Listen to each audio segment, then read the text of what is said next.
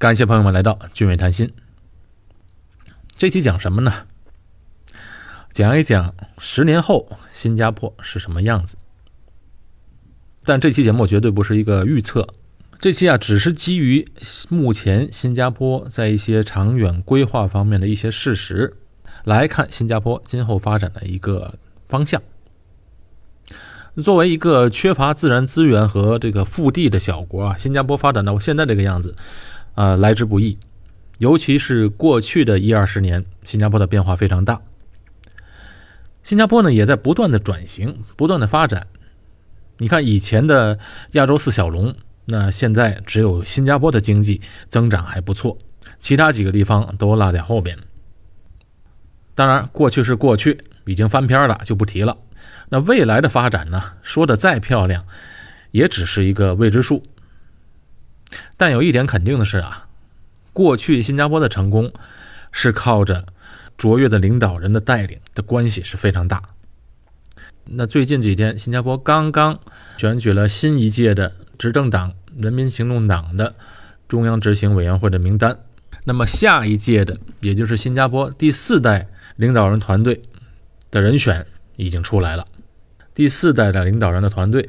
的核心就是王瑞杰，他目前是新加坡的财政部长，还有陈振声是他的副手，这两位就是今后的团队的领导人。新加坡从建国之后呢，到现在一共经历了四代的领导人，第一代不用说就是李光耀那一代，第二代呢就是吴作栋，第三代是目前的李显龙这一代，那么下一代也就是第四代的领导人，就是以王瑞杰为核心。那领导的人或者领导团队应该做什么事儿呢？其实就是做长远规划。在前几个月的新加坡峰会上，那新加坡的一位部长就勾勒出未来发展的四个计划。这四个长期计划都是要在十年、二十年甚至三十年以上。唯有通过这些长远的规划，新加坡才得以能够继续繁荣和进步。那这四个计划是什么呢？今天呢，就为大家来一一讲解。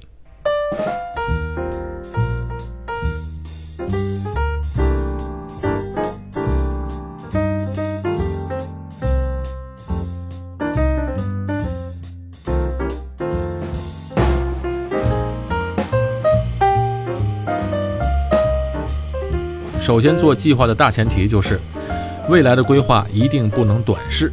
也不能走内耗或者民粹主义的道路，所做的计划一定要长远，而且要实际。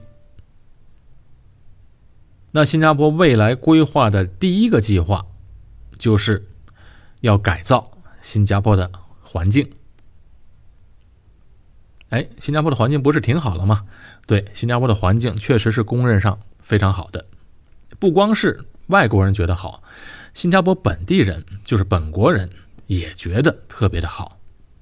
我记得五六年前曾经和一位新加坡人聊天，他那时候啊就说他去欧洲旅行的事情。他那时候花了大概三十天，游遍了欧洲大大小小的各个国家，什么瑞士、巴黎啊、威尼斯、罗马，哎，几乎整个欧洲国家都游遍了。他就眉飞色舞的和我在讲述在各个国家旅行的见闻和经历。他那三十天感受是非常的好。说的我啊也非常向往和心旷神怡。到了最后，我问他：“那你去了这么多的国家，你觉得哪里最好呢？”他说了一个我都没想到的答案。他说：“转了一圈，还是觉得新加坡最好。”嘿，我当时一愣，我在想：“你这是答非所问吗？问你去旅行的国家哪里最好，你却跟我说新加坡最好。”当时我就在想，反正新加坡人嘛，当然说新加坡好，哪里的人都说自己的地方最好。那看着他的表情呢，也当时也非常认真，不像是开玩笑，他真是这么觉得。这件事过了很多年啊，我到现在还记得。到了现在呢，我出门次数多了，我也开始有那位朋友一样的感觉了。不管是飞到哪个国家，去到多远的地方，哎，当你回到新加坡时啊，你会觉得。这里真是一个非常舒适的这么一个地方，哎，不仅仅因为这里是家，而且这里的环境确实也做得不错。啊，印象最深的就是你比如下了飞机到机场的时候，我前一段时间出国去了很多地方，看过很多机场。刚刚最近去了一趟深圳，深圳的机场建设也非常的好，非常的现代化，设计新颖。可唯独啊，就少了一种舒适的感觉。不像你一到新加坡的樟宜机场，新加坡的樟宜机场也是一个非常繁忙的机场，但是你一下飞机之后呢，我不知道怎么设计的，它感觉上人没有这么多。不知道是各个机场分流的情况呢，还是怎么回事？但是感觉没有这么乱，没有这么嘈杂，在机场感觉啊，哎，就是那么舒适，就连那个灯光和它整体的室内设计的感觉也是非常舒适的。我这种感觉绝对是设计出来的，要花心思去设计以及维护出来的。哎，这可能也是为什么新加坡的机场连年获得世界第一称号的原因吧。出了机场也是如此，坐在车上看着机场外面的道路上是花团簇锦、绿色盎然的景色，空气质量也好，感觉的确是非常喜欢。当然，在整体这感觉的背后，一定要有系统的规划才行。新加坡的美啊，并不是天生的，而是后天规划形成的。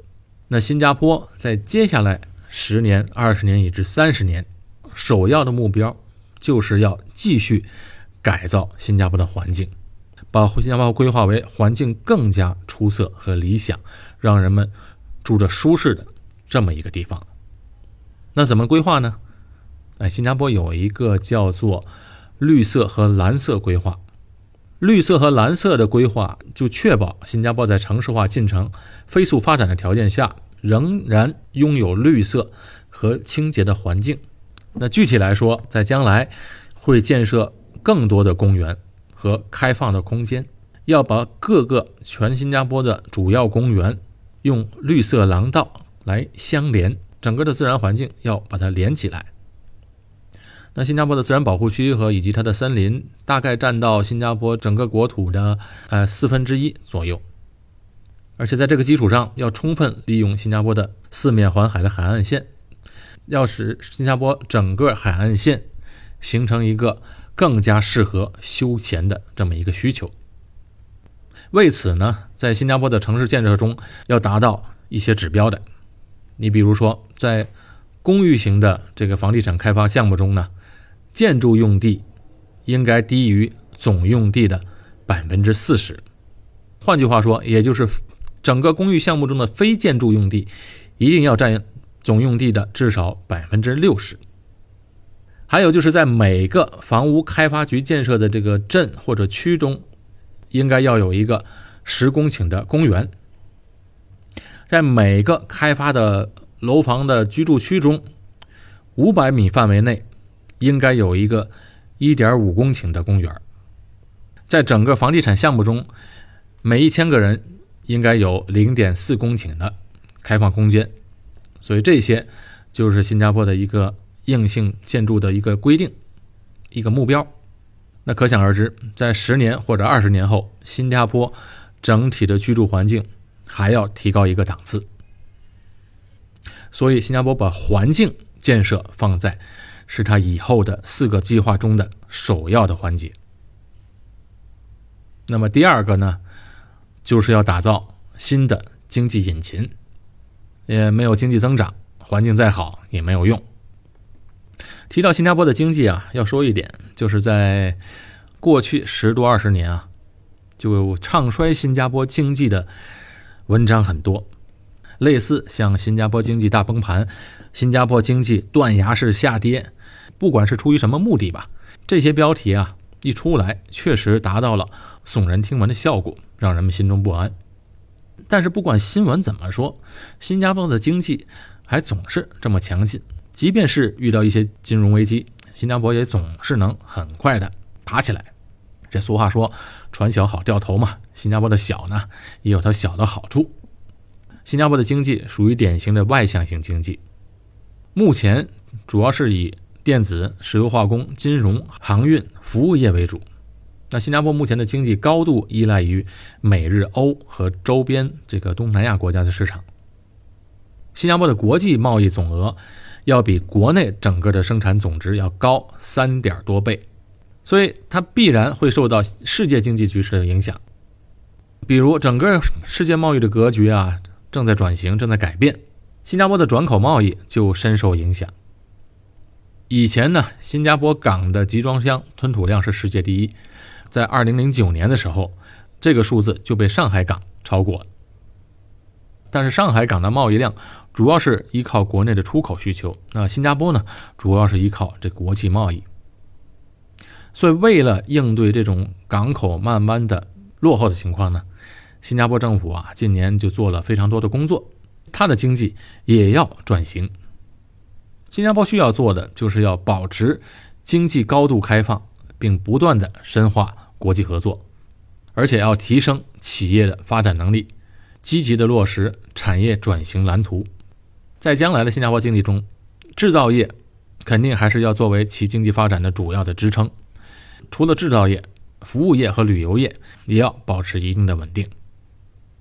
另外，新加坡的港口啊，目前也同样制定了一个二十到三十年的长远规划。目前位于新加坡南部的坦琼巴嘎的集装箱码头，将在2027年全部移到西部的大市方向。那个地方是新加坡的工业中心。对于新加坡来说呢，这是一个影响深远的规划。港口的码头迁移后，将腾出一千公顷的土地，用来建设临海的城市海景新区。这一地段呢，就是位于市中心。你从现在市中心的高楼上，或者那个金沙酒店的高楼上往下一看，就能看到全部的这个新加坡的港口。可是这些港口这么一大片地方，全部要迁到西部去。这里的地理位置绝佳，未来的潜力无可限量。那你想，将来十年、二十年，你会看到新加坡市区的景观非常大的一个变化。新加坡的港口的吞吐量虽然不如上海，但是呢？以新加坡这么小国来讲，成为世界一流的大港口，那也是不简单的。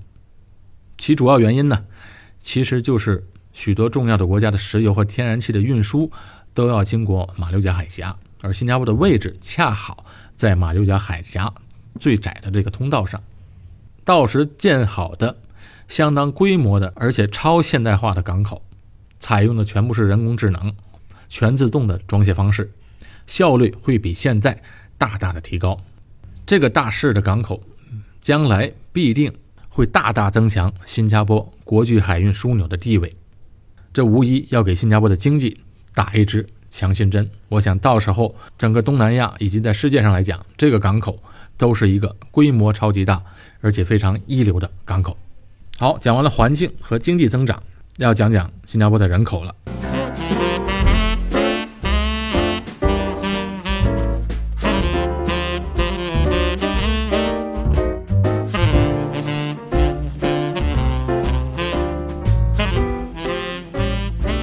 不管环境或者经济，都是跟人有关系的。将来新加坡的面对最大的挑战是什么呢？就是老龄化的问题。所以这第三个计划就是新加坡要全力支持老龄化人口。现在新加坡的总人口为五百六十万人，居民人口的年龄的中位数啊，现在已经达到了四十点五岁。所以这工作人口和老龄人口的这个比例在逐年下降。老龄化带来的问题可不小，你首先就是医疗成本，今后必定会逐年的上升，这个难题肯定改变不了，那么只能面对它。为了解决这一问题，新加坡实施了退休年龄和再就业年龄的计划。目前的最低退休年龄为六十二岁，那雇主呢需要给年龄在六十二岁到六十七岁之间的员工提供再就业的机会。而且不得因为年龄问题而解雇他们。其实现在呢，各个就业场所也很难解雇，因为人是不够用的，所以这中年人和老年人的就业率也是挺高的。假如说你在中国四十多岁再就业再找工作，那机会呢几乎是很难了。在新加坡呢，四十多岁呢其实还是一个很年轻的年龄。那除了在就业方面呢，在医疗的成本上、医疗的补助上要大大的增加，而且要大力推广这乐龄健身房的建设，为老年人提供健康保障的服务场所和设施。好，关于老龄化人口的话题，我们就说到这。那么接下来再说一个新加坡第四个长期的一个规划，就是教育体制改革。在亚洲以及这个世界范围内吧，新加坡的教育一直处于领先的地位，不论是在高等教育阶段，还是在中小学教育阶段，新加坡都处于这个佼佼者的地位。教育之所以成功的一大要诀啊，就是新加坡在不断的。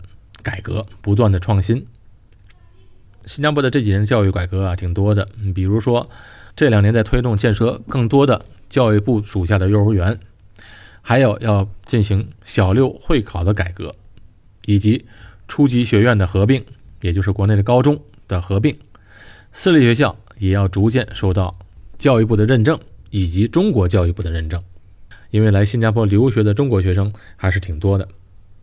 那所有这些改革呢，还会不断的深化，新加坡的教育还将面临新一轮的改革浪潮。在新加坡的今后的教育政策上的一个转向方面，有这么一个信号，一个重点就是教育的经济角色。什么叫教育的经济角色呢？具体的来讲，就是教育应该如何为年轻人做好应对未来的准备。他就很详细分析和阐述了教育制度将面临的四种改革的张力，以及如何求取平衡。第一点就是这教育的强度和学习乐趣之间的平衡。第二点就是在重视考试成绩，但又不过分注重考试成绩的平衡。你看，这听起来就很矛盾，如何做到呢？真的是不容易。第三呢，是如何因材施教，又避免不同特质的学生被贴上不同标签的问题。